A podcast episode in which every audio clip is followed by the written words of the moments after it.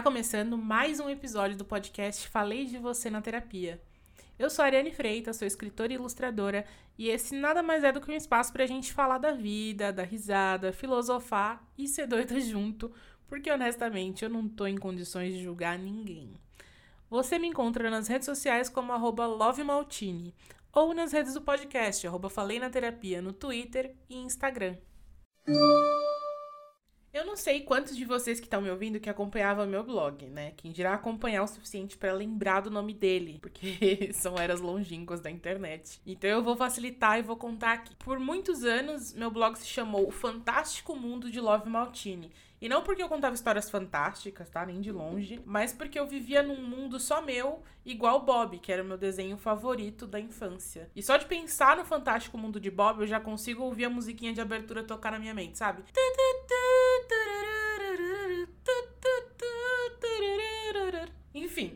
muito pequena, ponto de, sei lá, nem ser capaz de lembrar quando, eu me identifico demais com o Bob, porque as coisas acontecem sempre muito mais intensamente dentro da minha cabecinha. Eu nunca precisei de muita informação para simplesmente entrar no transe e começar a viver as narrativas que eu gostaria, como eu gostaria. E olha, foram viagens, foram aí carreiras, romances, muito romances inclusive. Óbvio que a vida não é um desenho animado, né? E quanto mais eu me via capaz de perceber isso, mais eu valorizava esse superpoder de me transportar para um universo em que tudo era possível. Não para não viver a vida como ela é, mas para ter para onde fugir quando esse ruído da realidade fosse ensurdecedor. E a gente sabe que é, né? É muito fácil a gente sentir que não pertence a esse mundo, que não tem lugar aqui.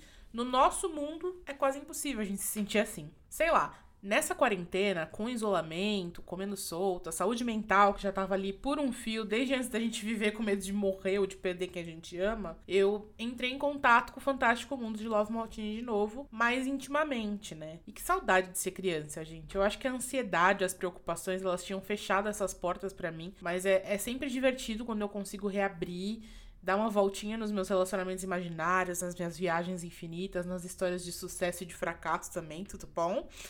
então eu recomendo, viagem bastante na maionese. E falando aí na pequena Love Maltini, no mês passado eu abri Amazon Prime para procurar um filme que agora eu já nem lembro mais qual era, também não tem importância, e eu me deparei com um pôster de The L Word. Não a série original, na verdade era The L Word Geração Q, que é o reboot dela, que estreou lá fora agora em dezembro de 2019. Aliás, eu falo agora, mas a gente já tá em julho, né? O ano passou mais da metade, nada acontece feijoada. Obrigada, coronavírus, enfim.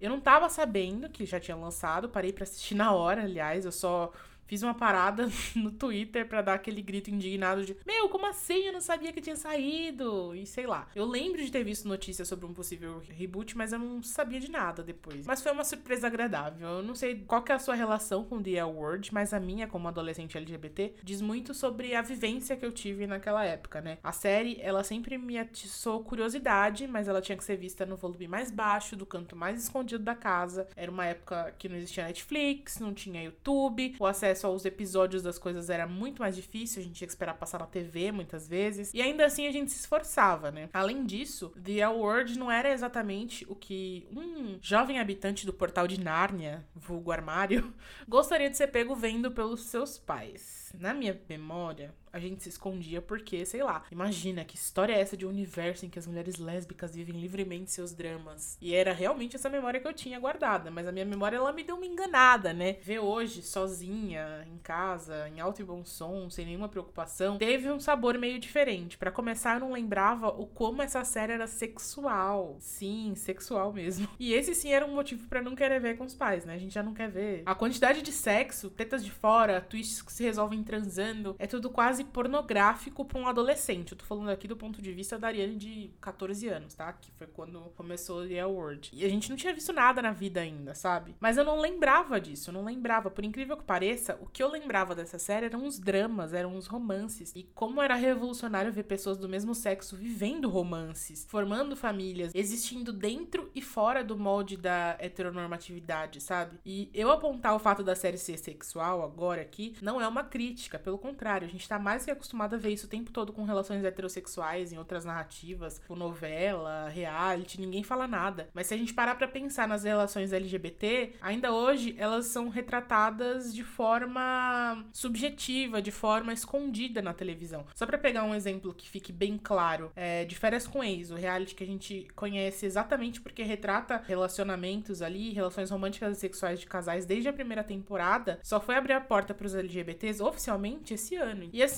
quando rolam cenas quentes entre gays, a gente não vê, ao contrário do sexo hétero, que sei lá, milésimos de segundo de exibição a mais e ele já se tornaria pornografia. A gente vê acontecer ali. Não, é... Enfim, The Award é marcante na minha história nesse aspecto. E eu tava falando isso com o Fran, inclusive. Ele me contou que via Queer as Folk escondido e a gente se deu conta de como essa representação queer que a gente hoje consegue, acessando, sei lá, qualquer um dos principais serviços de streaming que a gente tem hoje, os lançamentos, eles têm personagens representando. Isso não existia antes, a gente precisava cavar para encontrar alguma representação.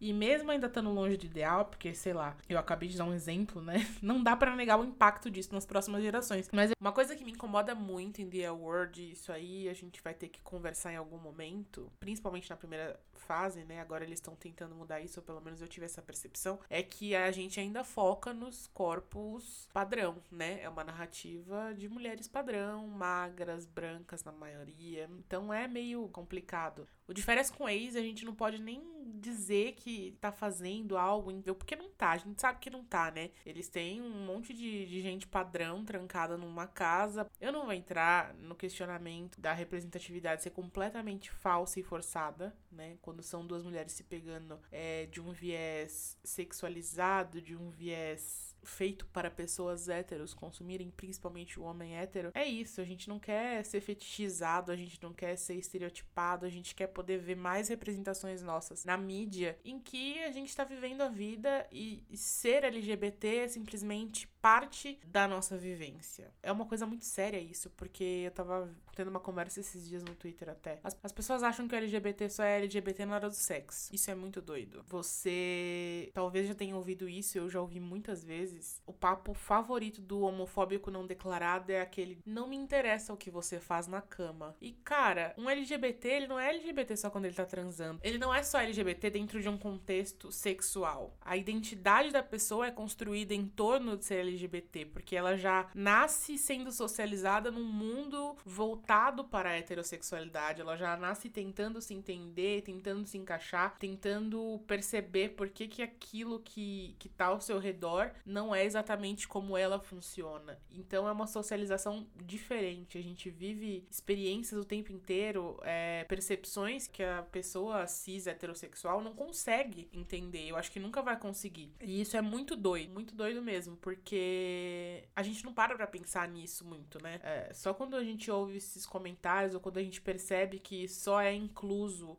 o, o LGBT quando a questão é sexualização, quando a questão é sexo. E aí as pessoas falam, ai, porque amor é amor. E a gente já teve essa discussão de que, porra, ser LGBT não é só sobre amor, né? É sobre direitos, sobre existir, né? Sobre não performar exatamente a, a cis heterossexualidade. É, não é só performar o gênero da maneira como ele é imposto desde que a gente nasce. A gente só quer existir e a gente fica feliz de ver que existam hoje cada vez mais produtos que mostrem pelo menos um pouco do que é essa vivência. Que a gente possa enxergar outras pessoas passando pela mesma coisa de formas diferentes ou iguais. Sei lá.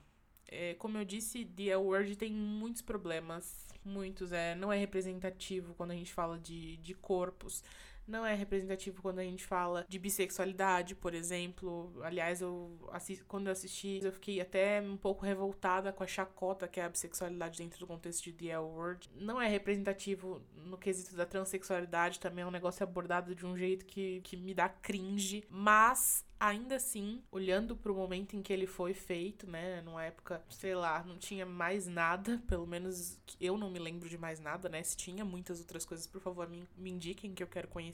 Eu acho que é importante nesse aspecto. Hoje só serve para entretenimento mesmo, e como eu disse, essa temporada nova é bem melhor. Tanto no quesito de transexualidade, eu acho que foi abordado de um jeito mais leve, mais delicado, né, com mais cuidado. Não sei, né, não procurei pesquisar para ver como as pessoas trans se sentiram em relação à narrativa, porque também não tem como falar que ai, foi retratado lindamente, porque eu não tenho essa vivência e por mais que eu, que eu tente me educar, não tem como eu saber ao certo se tá tudo bem, a não ser que, que alguém que conhece isso possa me dizer, mas enfim.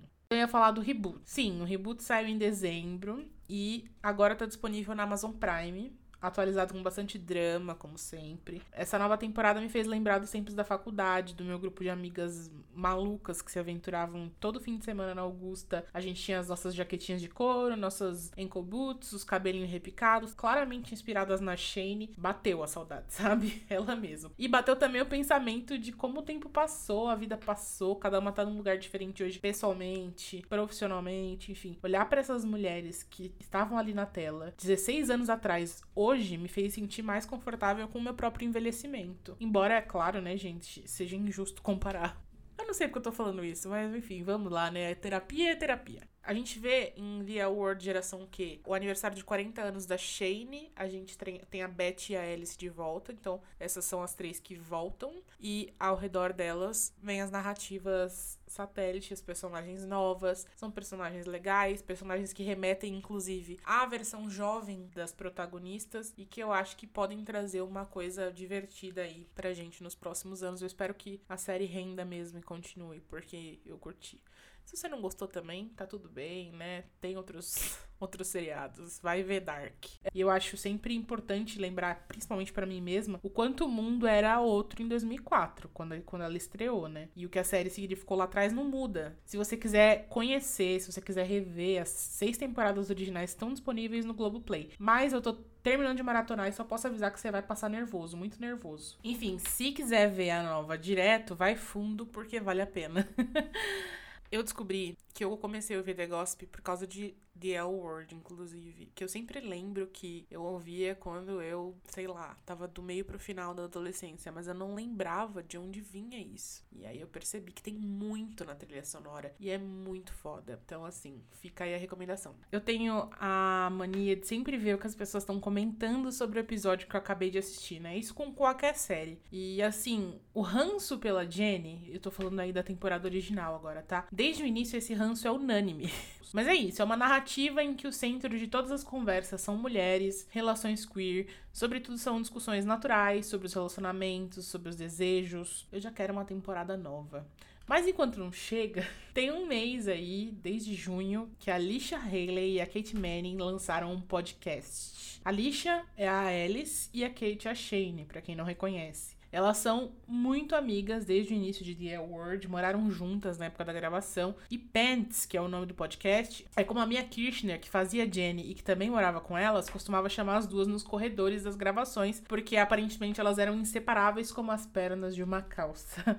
Quem tá produzindo e editando esse podcast também é uma AZL Word, a Rachel Shelley, que fazia a Helena Peabody. Enfim, a música tema do podcast é feita pelo CSS. Sim, cansei de ser sexy. Por onde anda? É, eu sei que esse episódio já tá aqui 110% mundinho de L Word BR, mas é que a minha nostalgia está gostosa esse mês, gente. Eu tô meio que imersa no meu trabalho e nos meus intervalos é isso que eu escuto, é isso que eu consumo para não enlouquecer. Eu tô viciada, já ouvi todos os episódios mais de uma vez. Elas falam sobre os bastidores da série, como se conheceram, das personalidades delas, das histórias. É um papo de amigas mesmo. E aí você escuta e você se sente amiga delas, tá ligado? Eu amo isso. São episódios curtinhos, de 30, no máximo 40 minutos, se eu não me engano. E eu gosto disso também, não gosto de de episódio longo, que eu perco o foco, não consigo ouvir inteiro.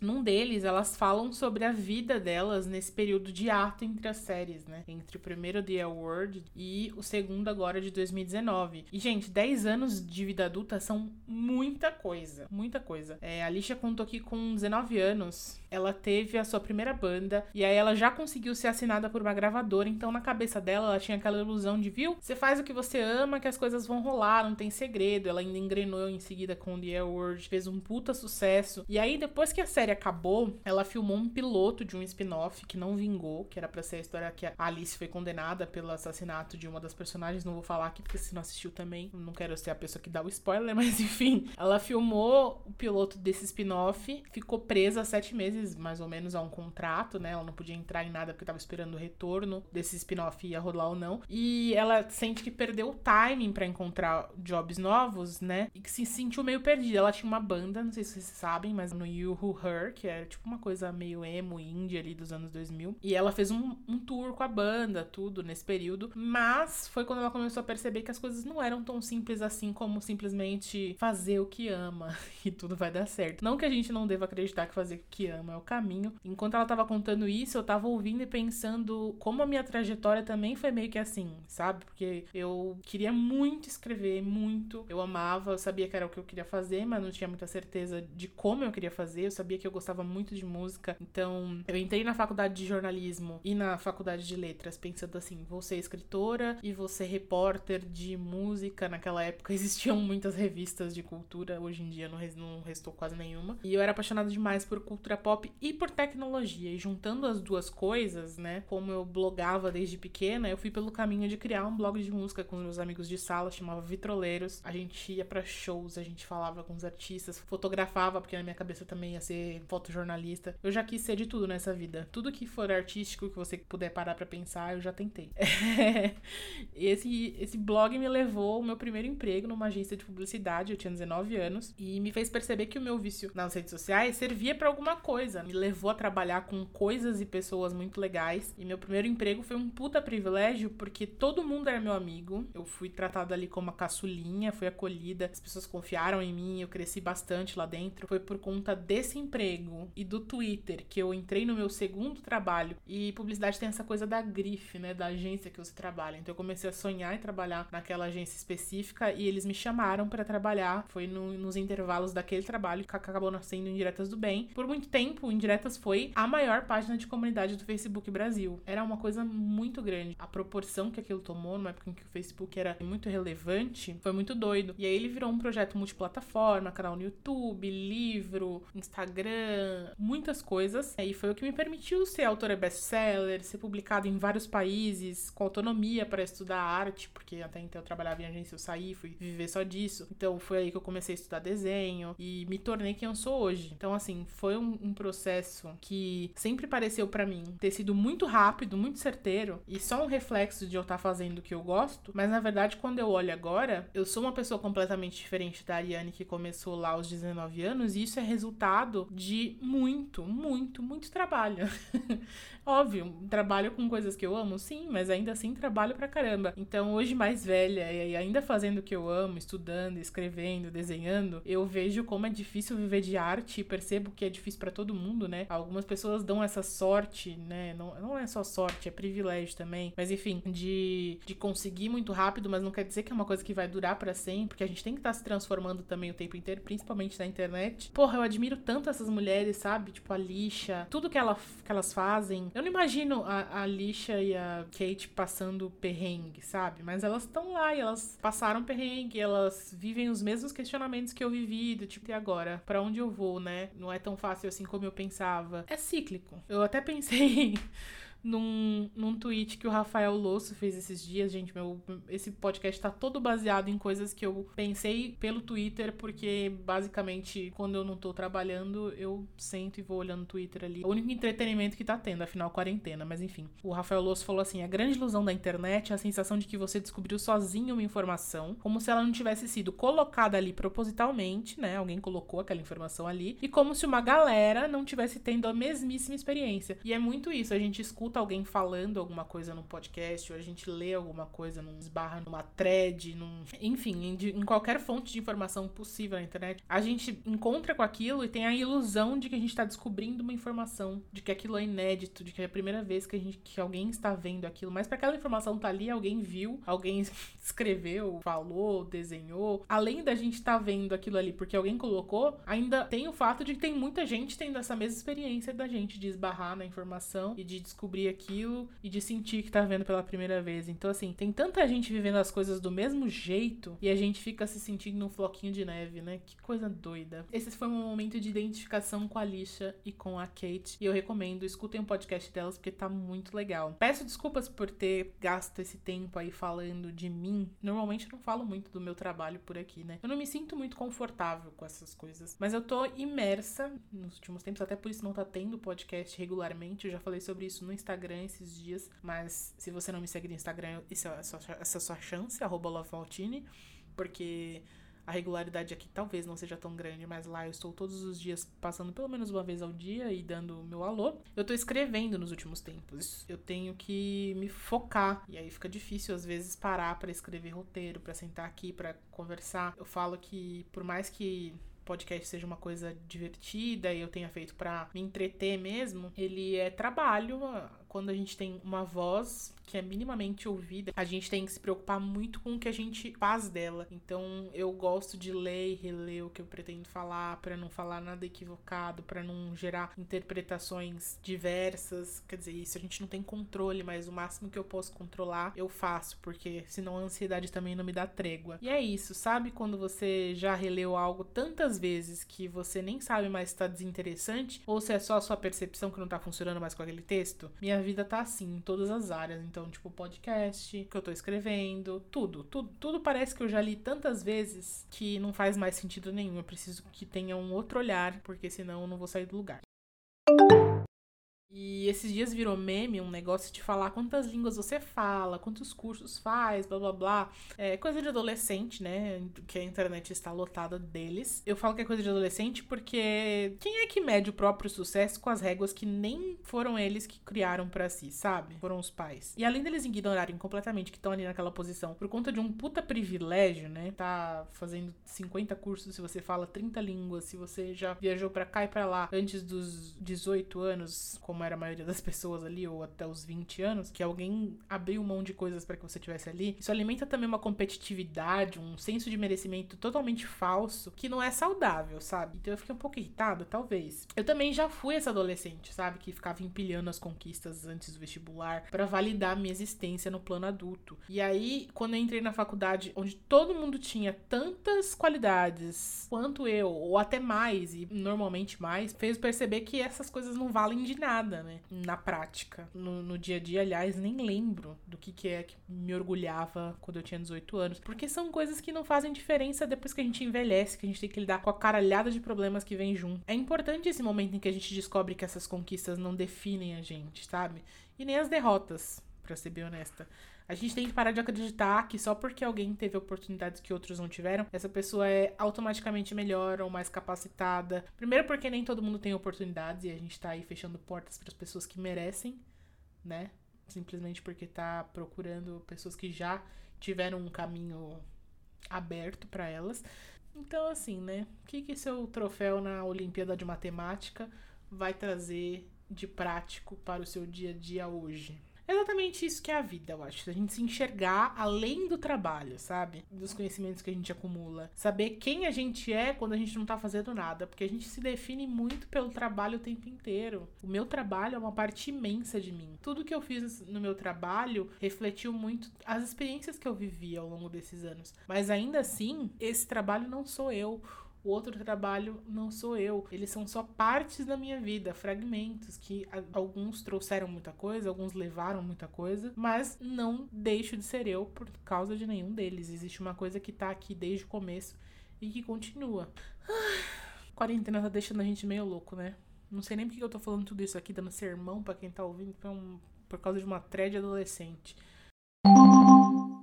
Eu achei que eu não ia ser pega pelo bonde do pesadelo da quarentena, inclusive. Aliás, eu estou aqui invicta. Sonhei já que briguei com o Fran, com meu pai, com amigas, só porque as pessoas furaram a quarentena. E eu não tô falando que essas pessoas furaram de verdade, tá, gente? Só furaram no meu sonho mesmo. E eu tive brigas feias, intensas, assim. Acordei exausta psicologicamente Falei delas na terapia. Não, não é muito doido isso? Sei lá, eu não consigo me conformar que eu acordei brava com o Fran porque a gente brigou no sonho. E eu, eu achava que ele tinha me traído. Falei assim, Fran, como você tá aqui na rua? Você me traiu, você falou para mim que você tava.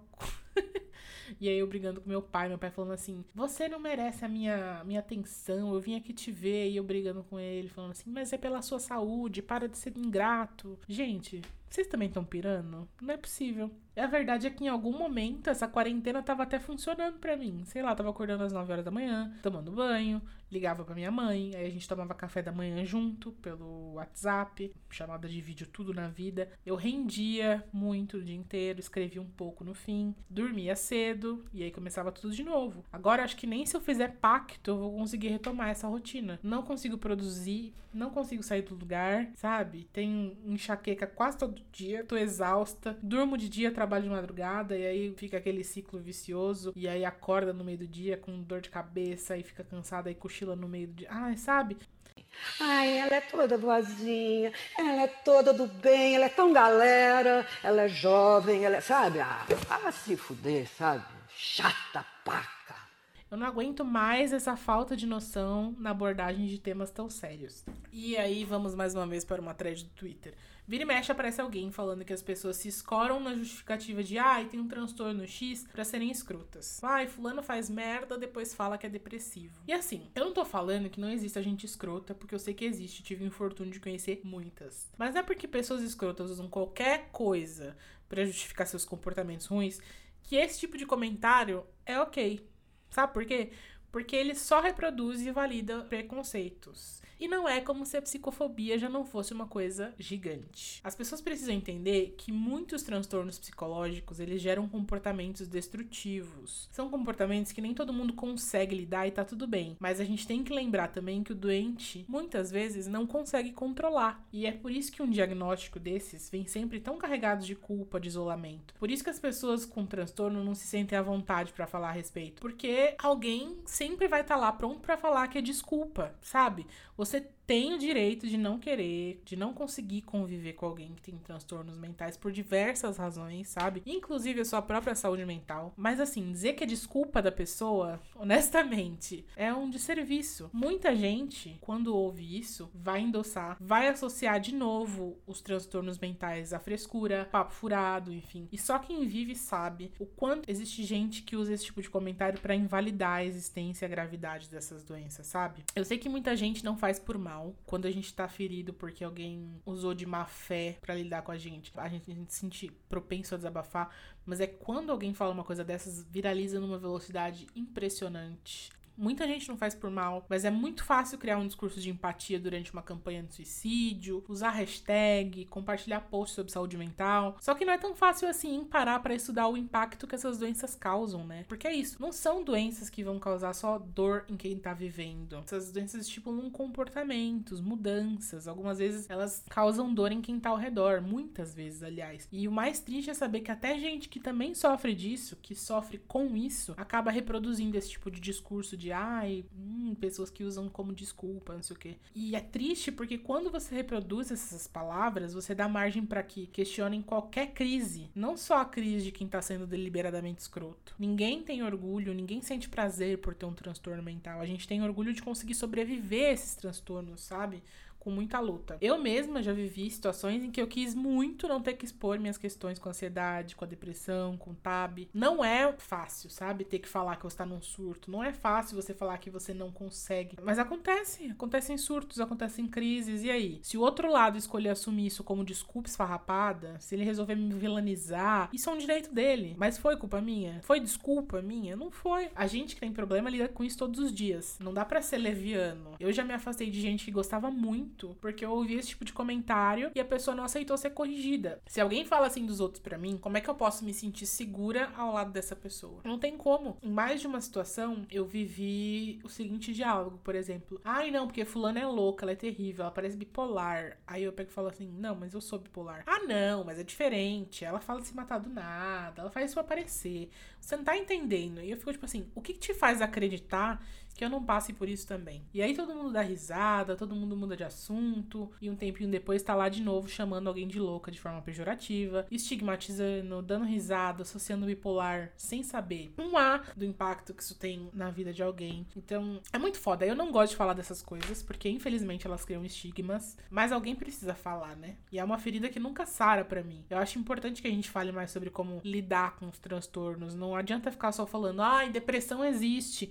ansiedade existe. Não adianta achar que existe se você não souber o impacto que isso causa em alguém. Se você continuar achando que a pessoa vai se comportar normalmente e que se ela falhar, se ela parecer feliz e tiver mal, se ela cagar um comportamento com você, se ela desaparecer, ela tá usando a depressão como desculpa, porque não é verdade. Os transtornos mentais não são coisas simples, não são problemas fáceis de resolver, demandam terapia, alguns demandam medicação, não é dor de garganta que você medicou e melhorou, não tem benzetacil para depressão, para ansiedade, para transtorno bipolar, borderline, enfim. Um paciente passa por um processo que é exaustivo, sabe? Tem que experimentar remédio atrás de remédio até encontrar um que se ajuste ao seu organismo. Não tem um remédio certo. E são remédios que mexem demais com todo o funcionamento da pessoa, que deixam a gente estável por um tempo, de repente pode não funcionar mais. Que ajustam o humor, mas aí pioram algum aspecto da vida. E mais, a gente tem consciência que é uma doença que tá além do nosso controle, é mental, a gente não, não pode pegar o cérebro e regular ali na hora. E às vezes a gente só percebe que tá fora do eixo depois que já fez as cagadas, depois que já passou pelo início da crise. E mais do que isso, é uma coisa que é fisicamente invisível. Então as pessoas não veem, a gente não olha no espelho e vê. E às vezes bate um peso horrível de saber que você precisa de remédio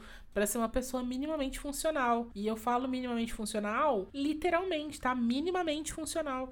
Tem comportamentos que para todo mundo são óbvios, são simples, são naturais e que simplesmente fazem uma pessoa que tem um problema travar ou explodir ou se retrair completamente.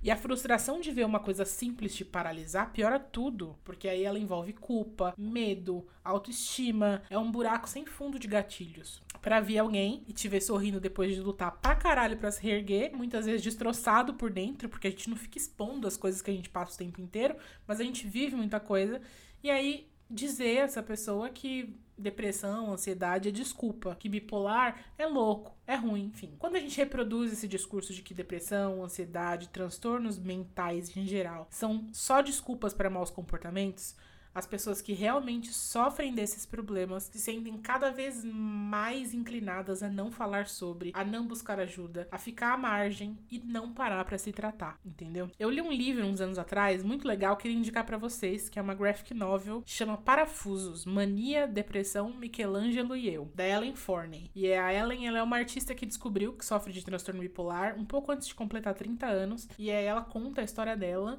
entre terapia, entre crises de mania e de depressão, o medo que ela tinha de utilizar a medicação e perder a criatividade, porque afinal ela é artista, e a busca dela pelo equilíbrio. Ela retrata de uma forma bem honesta, de uma forma bem divertida, muito linda. Nos traços você consegue sentir a oscilação entre os períodos dela de mania, de depressão. Tenta entender um pouco de onde vem esse mito do artista louco. Michelangelo tá no título porque ele é um dos artistas que ela conta que hoje supõe-se que tinha um desses transtornos, porque até porque muitos desses artistas que falam, ah, fulano era bipolar, fulano era depressivo, os diagnósticos ainda não existiam na época deles, mas hoje, analisando comportamentos, medicações, enfim, imagina-se que essas pessoas passaram por esses transtornos, enfim. O conhecimento que o livro traz é bem acessível, bem divertido, bem interessante, eu recomendo muito para vocês. Eu achei legal falar sobre isso, porque fazia muito tempo que eu não gravava, tava com saudade, gostou bate palma, não gostou paciência. e para encerrar ainda no modo Rita Lee, eu não sou louca eu tô emocionalmente desequilibrada. Viver é perigoso. eu espero que vocês tenham gostado de ouvir até aqui. Espero que eu não tenha falado muita groselha, que não tenha parecido muito braba. Tá, tá sendo doido, mas eu estou feliz que vocês mandam mensagem falando: ai, tô com saudade. Eu vejo as mensagens que vocês mandam, fico muito feliz, fico muito contente e elas me motivam a gravar mais. Se você quiser participar desse podcast, ele tem um quadro que se chama Para de Ser Doida, em que eu leio os e-mails e eu respondo aqui. Desabafos, conversas honestas, pedidos de conselhos amorosos, é só você escrever para falei de você na terapia gmail.com. Eu tava fazendo o Para de Ser Doida no fim de cada programa, mas eu parei porque demanda uma energia, né, mental, responder as pessoas que não, não tem roteiro, né? É uma coisa espontânea. Eu tô separando para fazer especial Para de Ser Doida todo mês, no fim do mês. Continue mandando suas cartinhas, suas mensagens inbox lá no arroba Falei na Terapia, que no fim do mês eu vou responder sim, senhoras. E Espero que vocês tenham gostado. Não se esqueçam, eu sou arroba em todas as redes sociais. Se vocês não quiserem me seguir, azar de vocês, mas sigam o podcast que é arroba Falei na Terapia no Twitter e no Instagram. Vejo vocês em breve. Tchau!